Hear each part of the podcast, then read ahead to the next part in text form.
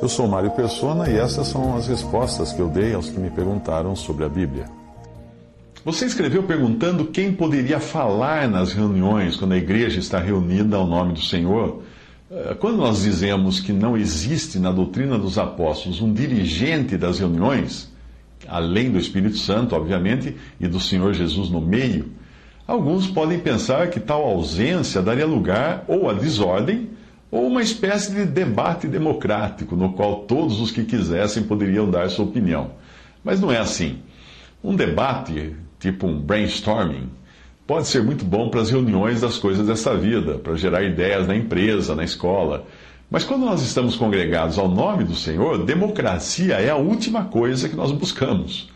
O fundamento da democracia é o poder colocado nas mãos das pessoas, e isso não faria qualquer sentido numa reunião de irmãos congregados ao nome do Senhor Jesus e tendo somente a Ele no meio como autoridade. Portanto, não é por existir a liberdade do Espírito de usar quem ele deseja para ministrar que isso signifique que exista liberdade para a carne se manifestar. Mas vamos ver o que diz a palavra de, a palavra de Deus em 1 Coríntios 14, 29 a 33. E falem dois ou três profetas e os outros julguem. Mas se a outro que estiver assentado for revelado alguma coisa, cale-se o primeiro, porque todos podereis profetizar, uns depois dos outros, para que todos aprendam e todos sejam consolados. E os espíritos dos profetas estão sujeitos aos profetas, porque Deus não é Deus de confusão, senão de paz, como em todas as igrejas dos santos. Primeiro, existe um ministério múltiplo da palavra, fala em dois ou três.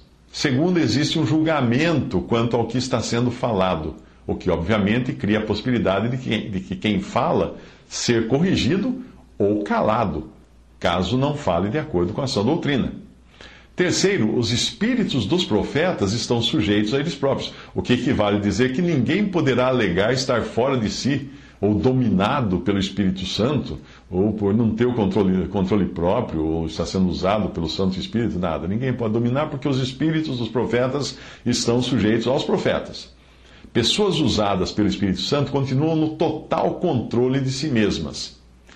Mas o que dizer da frase todos podereis profetizar?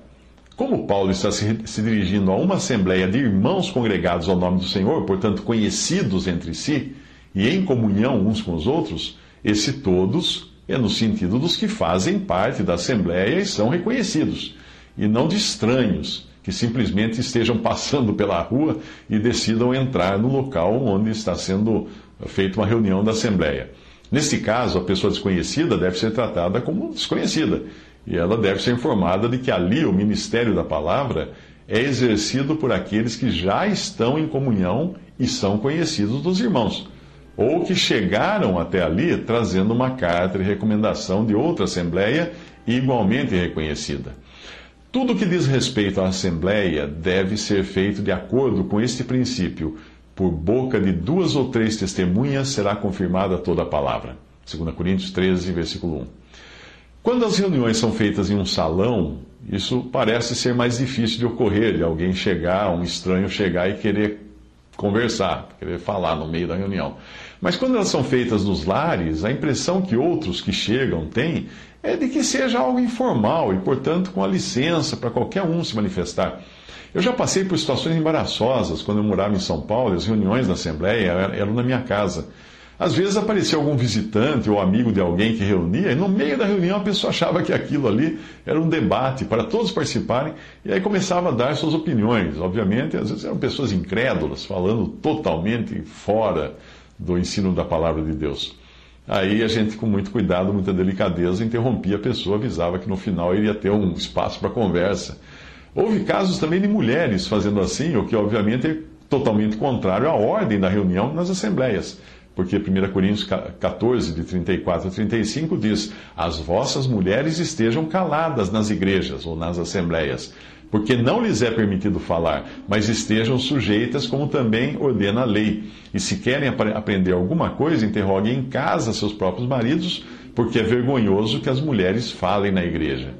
Como na maioria das vezes a pessoa fazia aquilo de boa fé, até pelo desejo de ajudar, porém ignorando a ordem da reunião, Quando uma pessoa chegava antes e eu, eu ou outro irmão podíamos fazer isso, nós procurávamos explicar que somente os irmãos que eram conhecidos da Assembleia é que falariam na, nas, durante as reuniões.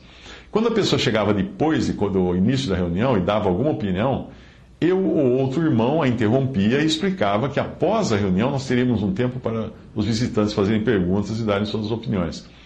Se alguém insistisse em continuar falando, o correto seria tal pessoa ser convidada a sair. O que felizmente nunca aconteceu comigo, mas o correto é chamar a pessoa lá fora e explicar para ela que não é assim que a gente costuma reunir.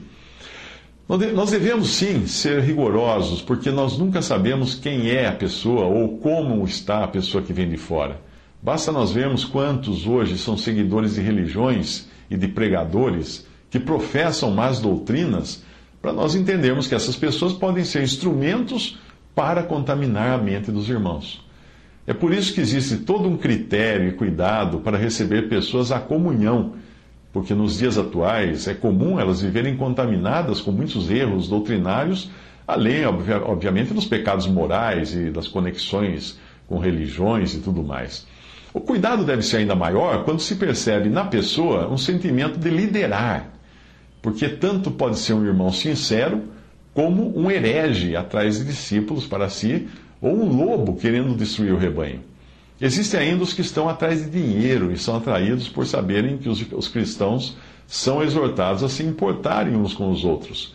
Eu já tive experiência com alguns tipos assim, que estavam interessados em dinheiro. Existem também pessoas que não se encaixam em lugar nenhum por serem causadoras de problemas e podemos acabar achando que estão sem denominação porque entenderam a verdade do corpo de Cristo e que desejam congregar somente o nome do Senhor, mas aí a gente descobre que não é o caso. Existem pessoas que foram colocadas fora de comunhão em uma denominação por algum pecado grave ou por insubordinação e podem querer se aproximar assumindo o papel de vítimas, vítimas de injustiça. É bom lembrar que, mesmo nas denominações, pelo menos nas mais sérias, né? Existem irmãos sinceros que julgam o mal. Portanto, nós não devemos fechar os olhos para a disciplina a qual alguém foi submetido enquanto estava na denominação, pois pode ter sido uma disciplina perfeitamente válida e de acordo com as Escrituras. Alguém poderia achar essa atitude como contrária ao comportamento cristão, de amarmos uns, amarmos uns aos outros, de perdoarmos uns aos outros, mas continua ainda valendo a exortação que o Senhor deu aos discípulos. Em Mateus 10, 16: Eis que vos envio como ovelhas no meio de lobos. Portanto, sede prudentes como as serpentes e inofensivos como as pombas. Se para uma pessoa ser recebida a comunhão à mesa do Senhor nós já devemos ter cuidado, quanto maior deve ser o cuidado com aqueles que ministram. Não é qualquer um que pode ministrar, porque primeiro ele precisa ser aprovado quanto à doutrina. Existem irmãos que, por ensinarem coisas erradas ou nebulosas, são colocados em disciplina de silêncio até que se esclareça o que eles querem realmente dizer. Embora eles continuem em comunhão à mesa do Senhor, são proibidos de falar nas reuniões, até que se tenha certeza de não estarem envolvidos com algum erro doutrinário, que poderia gerar contendas em plena reunião e contaminar os ouvintes. Segundo Timóteo 2,14 diz: Traze estas coisas à memória ordenando-lhes diante do Senhor que não tenham contendas de palavras que para nada aproveitam e são para a perversão dos ouvintes. Existe um princípio que nós podemos adotar, embora o versículo fale especificamente de diáconos, que eram os que cuidavam das necessidades materiais. Uh, esse, esse princípio fala do cuidado que deve ter com aqueles que servem ou ministram a palavra de Deus. 1 Timóteo 3,10 Também estes sejam primeiro provados depois sirvam se forem irrepreensíveis. Isso está falando dos diáconos, e é importante também usar o mesmo princípio na, naqueles que servem, por assim dizer, o alimento espiritual da palavra de Deus. Quando Paulo se converteu, ele primeiro precisou ter um exercício profundo com o Senhor e também conquistar a confiança dos irmãos antes que o seu ministério fosse aprovado e ele recebido. No livro de Bruce escrito por Bruce Anstey, A Ordem de Deus, ele explica o seguinte: Atos 9, 26 a 29 nos dá um exemplo do cuidado que a igreja, no princípio, tinha ao receber alguém à comunhão. Quando Saulo de Tarso foi salvo, ele quis entrar em comunhão com os santos em Jerusalém, porém foi rejeitado, mesmo que tudo o que ele dissera aos irmãos em Jerusalém sobre a sua vida pessoal fosse verdade. Ele não foi recebido com base em seu próprio testemunho. Foi só quando Barnabé levou Saulo consigo e o apresentou aos irmãos, testificando de sua fé e de seu caráter, de modo que então já era o testemunho de duas pessoas, foi só então que os irmãos o receberam. Daquele momento em diante, Saulo andava com eles em Jerusalém, entrando e saindo. Atos 9, 28. Se a igreja no princípio não recebeu Saulo de Tarso imediatamente, com certeza os cristãos hoje não podem esperar ser recebidos imediatamente quando desejarem estar em comunhão com uma assembleia local. Até aí o texto uh, de Bruce Anstey. Nós devemos ter esse cuidado, ainda mais num tempo de tantos erros doutrinários como este em que nós vivemos. O fato de nós nos reunirmos somente ao nome do Senhor, sem um homem à frente, dirigindo as reuniões, não significa que qualquer um pode chegar e fazer ou falar o que quiser. Existe ordem, existe uma dependência do Espírito Santo, e aqueles que são desconhecidos de uma assembleia e se acham no direito de falar, estão transgredindo a palavra de Deus. Porque em Tiago, capítulo 1, versículo 26, diz o seguinte: Se alguém entre vós cuida ser religioso e não refreia a sua língua, antes engana o seu coração, e a religião desse é vã.